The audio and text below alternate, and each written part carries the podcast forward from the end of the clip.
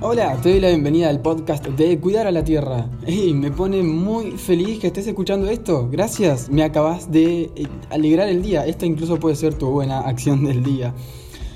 Posta, muy feliz. ¿Y querés contarme si te gustaría conocer todas las experiencias de compostaje que tuve a lo largo de mis seis años de justamente experiencia haciéndolo?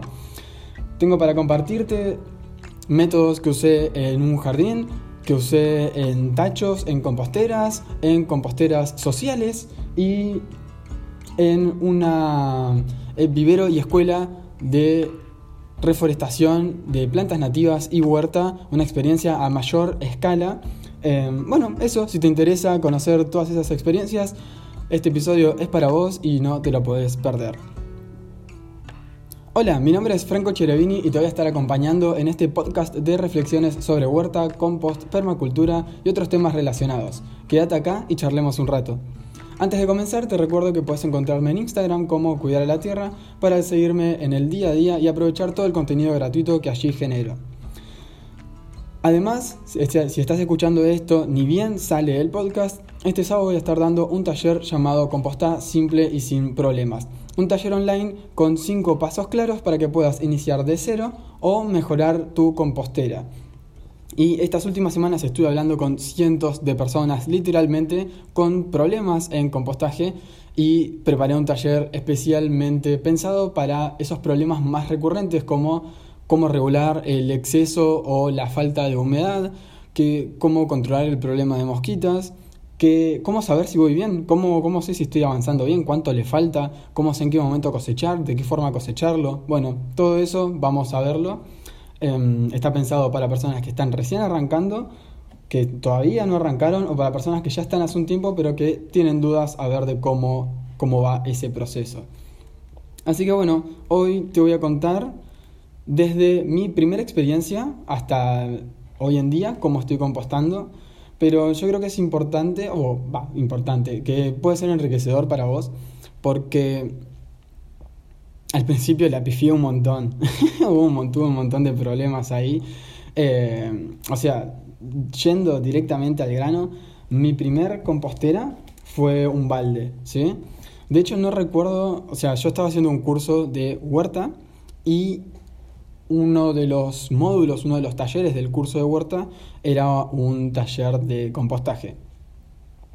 Y en ese taller, bueno, aprendí a compostar, aprendí que, se podía, o sea, que, la palabra basura era algo que nosotros como sociedad habíamos creado y que en realidad eh, podría, podríamos vivir sin producir basura. La verdad que fue un taller, una clase, un módulo que me voló la cabeza y ni bien entendí esa idea o, descubrí que se podía de otra forma, dije, ok, listo, hay que compostar. O sea, no, no, ¿qué, estoy haciendo que no estoy compostando?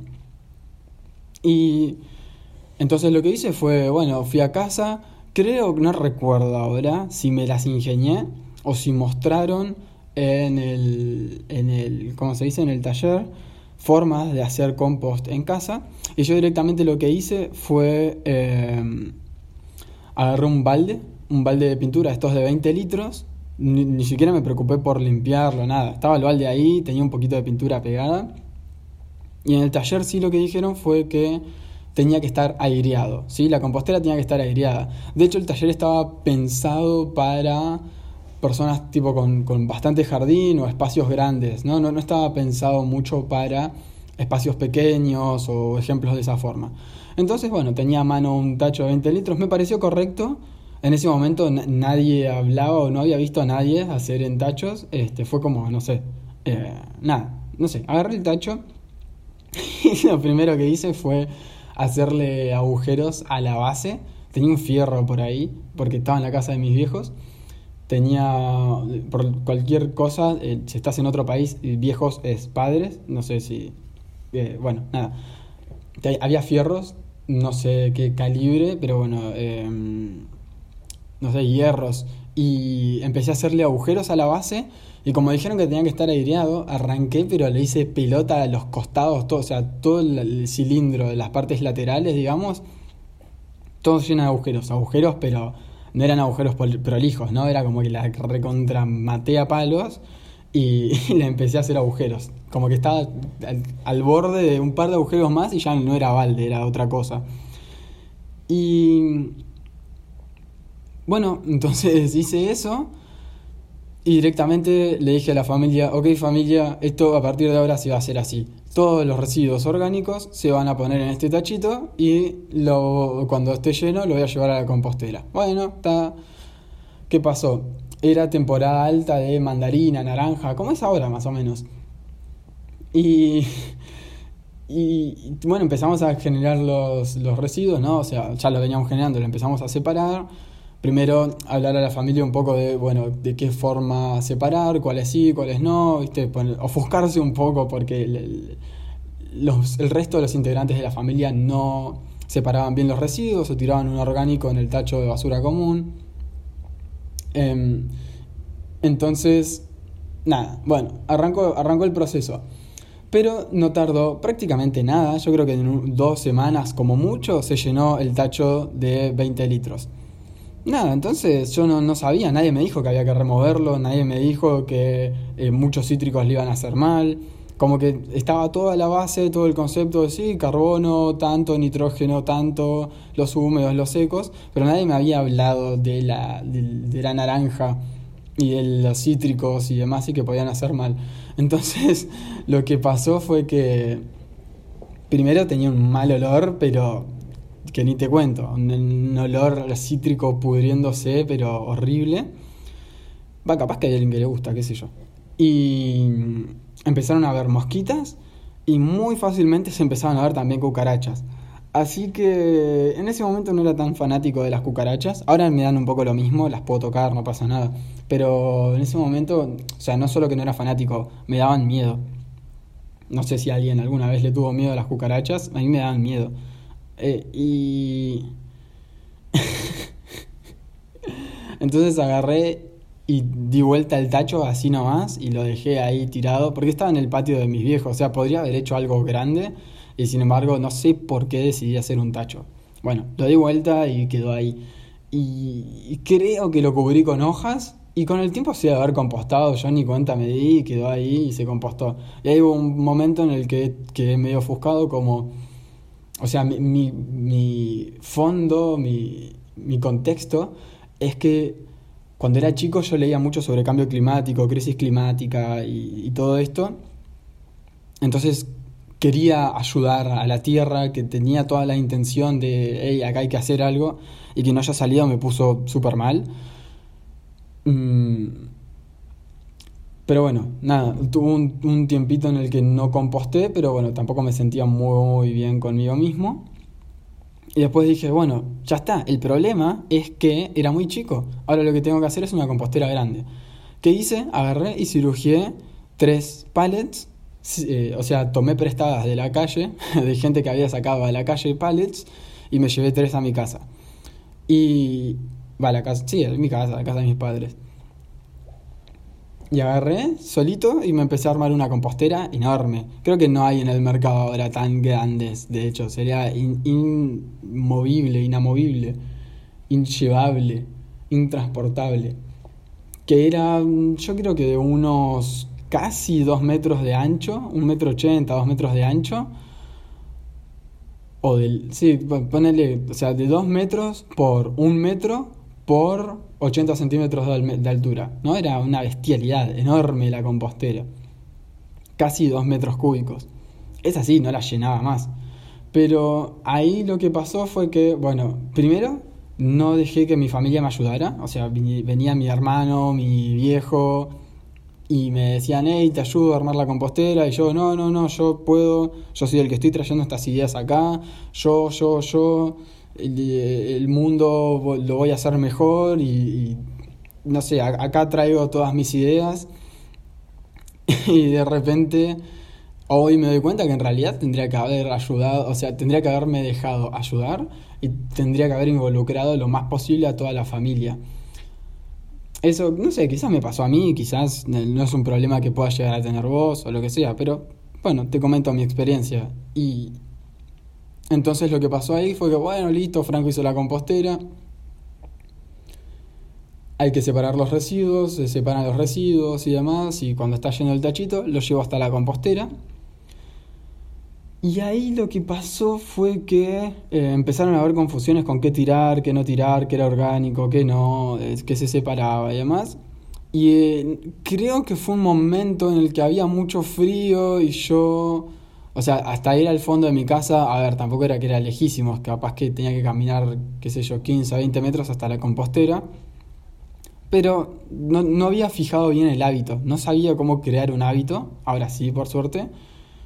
Pero no, entonces no, no sé, no se continuó el hábito. ¿sí? Compostera gigante, no involucré a la familia, no se continuó el hábito, cuestión que no se siguió compostando. Y entonces el sector de la compostera, que de repente yo lo había pintado y le había escrito compost, ponele, con pintura, había quedado lindo en un principio, se empezó a poner horrible, feo, a la vista por lo menos.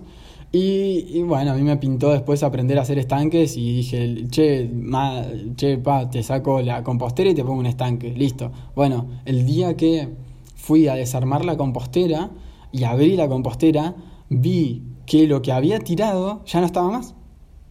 No estaba.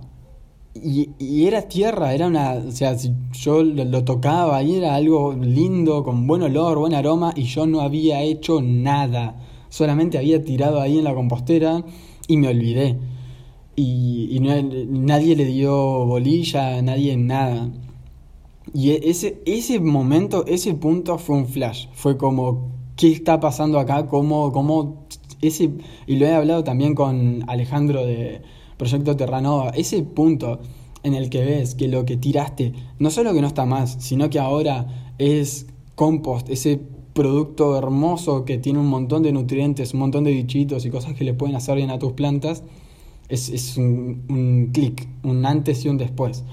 Entonces, bueno, se salió la compostera de ahí y creé el estanque. Bueno, ahí está todavía el estanque en la casa de mis viejos, está muy lindo por suerte, pero me quedé sin compostar en casa. Por suerte, al mismo tiempo, empecé a frecuentar un vivero escuela de plantas nativas y huerta que se llamaba Escuela de Reforestación. Y con el tiempo no solamente que lo frecuenté, sino que me hice amigo del, del que... ¿Cómo se dice? Del que se encargaba. Sí, no sé, del creador de todo esto. Y terminé ayudándolo, dándole una mano, como que formaba parte de, la escuela de reforestación. Y éramos nosotros dos que, nada, íbamos gestionando todo lo que estaba pasando por ahí. Estuve trabajando un año de voluntario, sí, no, no era un trabajo, sí, como que bueno, cada tanto quizás sí daba charlas, talleres por los cuales podía cobrar, pero era, lo veía más como, qué sé yo, la pasaba bien. Y ahí la experiencia que hice fue que durante un año que estuve ahí hasta que se terminó desarmando el proyecto y demás por eh, causas externas. Estuvimos, o estuve ayudando ahí y lo que teníamos eran seis composteras de un metro por un metro de ancho y de largo, digamos, pero de alto en realidad eran pilas, ¿sí? O sea, estaba dividido un, la pared del terreno cada compostera estaba dividida por un pallet y había seis composteras. Y lo que hacíamos ahí eran composteras en pilas tradicionales, sencillas, en las cuales tirábamos los restos de poda, porque o sea, había un montón de producción de restos de poda, porque bueno, había que podar, había que hacer algo ahí. Imagínate un vivero escuela eh, de plantas nativas y de huertas. Se producía un montón de residuos, de restos de poda, restos de, de yuyar, de todo esto. Y quizás ahí lo que hacía sí era llevar eh, parte de mis residuos de casa también cuando podía separar, eh, pero quizás no estaba tan fijo eso en casa. Sí tuve la experiencia de hacer el, compostaje ahí. Y era un lugar, o sea, teníamos mil ejemplares de árboles, arbustos, herbáceas nativas. O sea, era un espacio grande. Y lo que hacíamos entonces era, el sistema de compostaje era el siguiente. Un mes tirábamos en la compostera 1 ¿sí? Todo lo que se producía a la compostera 1, el otro mes a la compostera 2, el otro mes a la compostera 3. Y así hasta el mes 6, que, se que eh, estabas, terminás de tirar en la compostera 6, al mes 7 cosechás toda la compostera 1. Porque en seis meses ya, pero le diste recontra tiempo para que se haga. Más o menos el compost se hace dependiendo de, eh, de qué método estés usando, dependiendo de qué forma lo hagas, qué condiciones, qué materiales pongas y demás. Pero entre dos y tres meses el compost ya va a estar hecho. Los, los residuos ya se van a haber compostado, salvo que sean gigantes. Entonces en seis meses se compostaba bien y uno podía ir al mes 7, cosechar todo el compost ese que después mezclábamos con tierra y usábamos para los árboles, que la verdad el ciclo se recumplía, era, era hermoso y estar ahí tocando la tierra y con el compost y las lombrices y todo súper lindo. Y bueno, ya entonces el mes 7 volvíamos a tirar en la compostera 1, al mes 8 en la compostera 2 y así, creo que ya me entendés. Esa es una linda, linda forma de, de, de, no sé, de conocer cuántos residuos generas para aplicar el mejor método. Hay diferentes métodos y van a variar dependiendo de cuántos residuos producís, van a variar dependiendo de qué tipo de residuos producís, de cuánto espacio tenés para compostar, pero bueno, va, esa es la experiencia por ahí. Después, la cuarta experiencia fue que me terminé mudando con mi novia a un departamento que era un dos ambientes, pero eh, sospechábamos que era un, un monoambiente que en algún momento lo dividieron porque era demasiado pequeño y tenía un balcón francés muy chiquito en el cual no podíamos poner una compostera y dentro de la casa era tan chiquita que no podía ni poner una silla más tampoco iba a poder poner una compostera. Entonces, y en ese momento yo dije, bueno, nos mudamos, ya independiente, qué sé yo, eh, vamos a compostar, le dije a mi novia. Bueno, pero ¿de qué forma? Entonces a mí lo que se me ocurrió fue hacer primero un tacho aparte para poner todos los residuos orgánicos y yo ya sabía y estaba en contacto con personas que estaban haciendo compost. Entonces, básicamente, el proceso de dos años, de, o sea, dos años enteros viviendo en ese departamento, lo que hacíamos era, en el tacho de orgánicos, ir y, separar todo ahí, ¿no? Todos los orgánicos van al tacho, y cuando el tacho se llenaba, iba y lo llevaba hasta, tenía, mira, eh, José, que es un señor que ahora creo que tiene 84 años, que tiene su vivero y hace compost y él siempre agradecido y cada vez que yo llegaba con la bolsa con residuos orgánicos y me decía, hey, estás ayudando a la tierra, gracias, un genio José, cómo lo quiero. Qué pena por esta cuarentena que hace rato que no lo veo, pero es un tipazo. Después, bueno, logré también en el medio de todo esto que en el trabajo donde antes trabajaba yo, eh, se pusieron unas composteras, así que también tenía esa opción de ir y llevar mis residuos hacia esas composteras que pusieron en el laburo. Después tenía otro, otros amigos que están, o sea, todos son puntos a 15, sí, 15, 12 o 30 cuadras de distancia. Y generalmente iba o a pie o en transporte público. Así que, o sea, para llevar una, una bolsa de 10 litros de compost en transporte público hay que, hay que llevarla lo mejor resguardado directamente yo lo que hacía era, digamos, al tacho no le ponía bolsa, sino que iba tirando todo ahí en el tacho y cada vez que lo tenía que llevar, llevaba el tacho dentro de una bolsa. Entonces, dentro de todo quedaba prolijo, si le hacía un nudo, el tacho no se abre, nadie lo siente, nadie, nadie nada. Y, o sea, ahí lo que tenía fuerte, y ahí fue cuando descubrí bien el tema del para qué, de tener un buen para qué, una buena motivación para compostar. Porque, o sea, yo realmente tenía y tengo todas las intenciones de dejar un mejor mundo a las próximas generaciones, de compartir mejor el mundo y los recursos que están ahora disponibles con otras especies y con otras personas. Entonces tenía toda esa motivación para cada vez que se llenaba la compostera, ir y caminar 15, 20 o incluso 30 cuadras o ir, tomarme un bond y, caminar para llevar los residuos orgánicos, siendo que, por ejemplo, en algunos momentos pesaba mucho, en algunos momentos hacía mucho frío y, yo no, no, uso guantes, no tengo guantes en ese momento no usaba guantes y llevar una bolsa con la mano expuesta cuando hace frío, bueno, duele y es pesada además. Pero bueno, todo eso se suplía o se, se alimentaba con mi motivación de dejar un mundo mejor. Y esa fue la experiencia 1.0 viviendo en departamento. Y ahora llegando a la última experiencia, a la experiencia 2.0 viviendo en departamento, nos pudimos mudar. Ya hace, todavía no hace un año, creo que van como 9, 10 meses, o incluso 11, no, 9, 10 meses, una cosa así. Y ni bien nos mudamos, saqué las medidas, por suerte ahora tenemos dos balcones, uno adelante y uno atrás, de 2 metros de ancho, no, 2 metros de largo sería por 50, 70 centímetros de ancho. Y en la parte que está bien pegada contra la pared, o sea que tiene doble pared que sostiene bien, bien el balcón, saqué las medidas y tenía 51 centímetros por 51 centímetros, una cosa así, bien la esquinita del balcón. Y, había hablado con Ale de Proyecto Terranova y me dijo que sus composteras medían 50 por 50. Entonces le saqué las medidas, le dije, ¿mide 50 por 50? Sí, bueno, la quiero. Así que le adquirí una Terranova.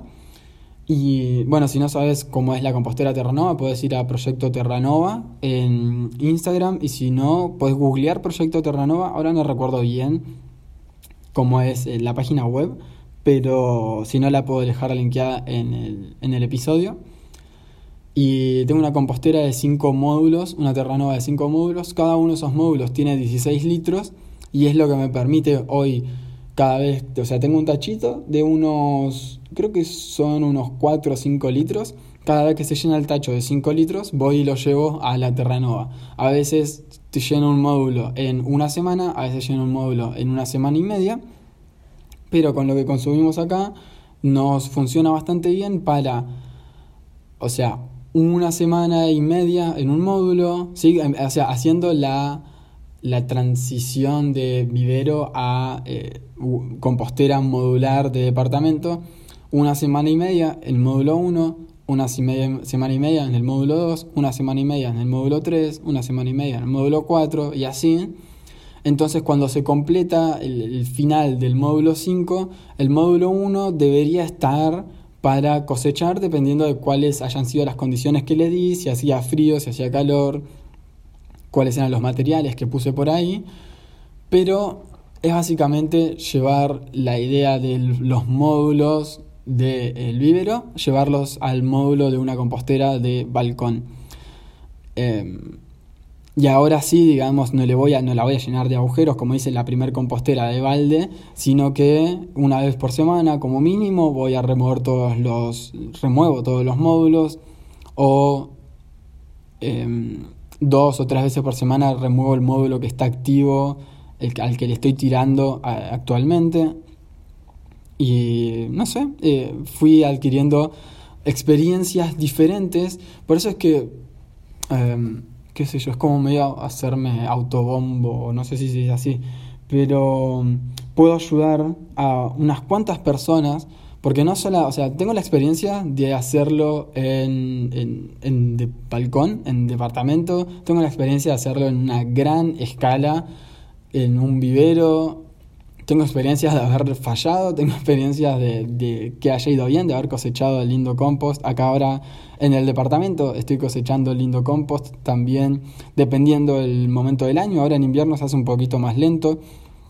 Si querés un tip, por ejemplo, si se hace muy lento el proceso y vos ya lo tenés que cosechar para volver a utilizar el módulo, lo que puedes hacer es llevar eso a algún cantero, a algún pie de algún árbol, ¿sí? para ponerlo por encima del cantero, por encima de la tierra que ya está ahí, para que sirva, digamos, como alguna forma de mantillo y que se pueda aprovechar, que esa planta, que ese árbol, que lo que sea, que se pueda aprovechar. Y, em, y nada, volvés a utilizar ese módulo y ya. La verdad que el compost no tiene muchos misterios, pero cuanto más sabes, menor es la chance de que te termine yendo mal. Y si hay, o sea, a mí lo que no me gusta es que, pase, digamos, que haya personas que intenten hacer compost, que les vaya mal y que de repente esas son las personas que empiezan a sacar mitos por todos lados, tipo, no, porque si compostás tiene mal olor. Bueno, vos tuviste esa experiencia y quizás no lo llegaste a resolver. Pero no le digas a todo el mundo que si compostás tiene mal olor. O no, no, si compostás se te llena la casa de mosquitas, no, yo terminé tirando todo. Bueno, esa será tu experiencia. No es para todos igual y de hecho eso tiene una solución. Y, y, todo lo que te pase tiene una solución. Si llegan ratas, si llegan cucarachas, si se te puso muy húmedo, muy seco, si no se hacía. La idea es no divulgar mitos porque no me salió, sino que más y más y más personas puedan elegir compostar y puedan hacerlo lo mejor posible. Por eso, bueno, te recuerdo que este sábado voy a estar dando un taller de compostada simple y sin problemas. Si querés más información, me puedes encontrar en Instagram. Si no, me puedes escribir a franco pero en Instagram va a estar toda, toda, toda la información. Así que bueno, eso es todo por hoy. Espero que te haya servido de algo. Espero que mi experiencia en algún punto te, te inspire o te, no sé, te haya aclarado quizás alguna duda. Si tenés más preguntas me puedes escribir a franco.cuidaralaTierra.com o por Instagram, como más desees. Muchas gracias a Matías Ortiz por hacer la música de inicio y cierre. Y si te gustaría inspirar el próximo episodio, déjame tu reflexión en Instagram. Y bueno, muchas gracias por haber escuchado, pero sobre todo muchas gracias por cuidar a la Tierra.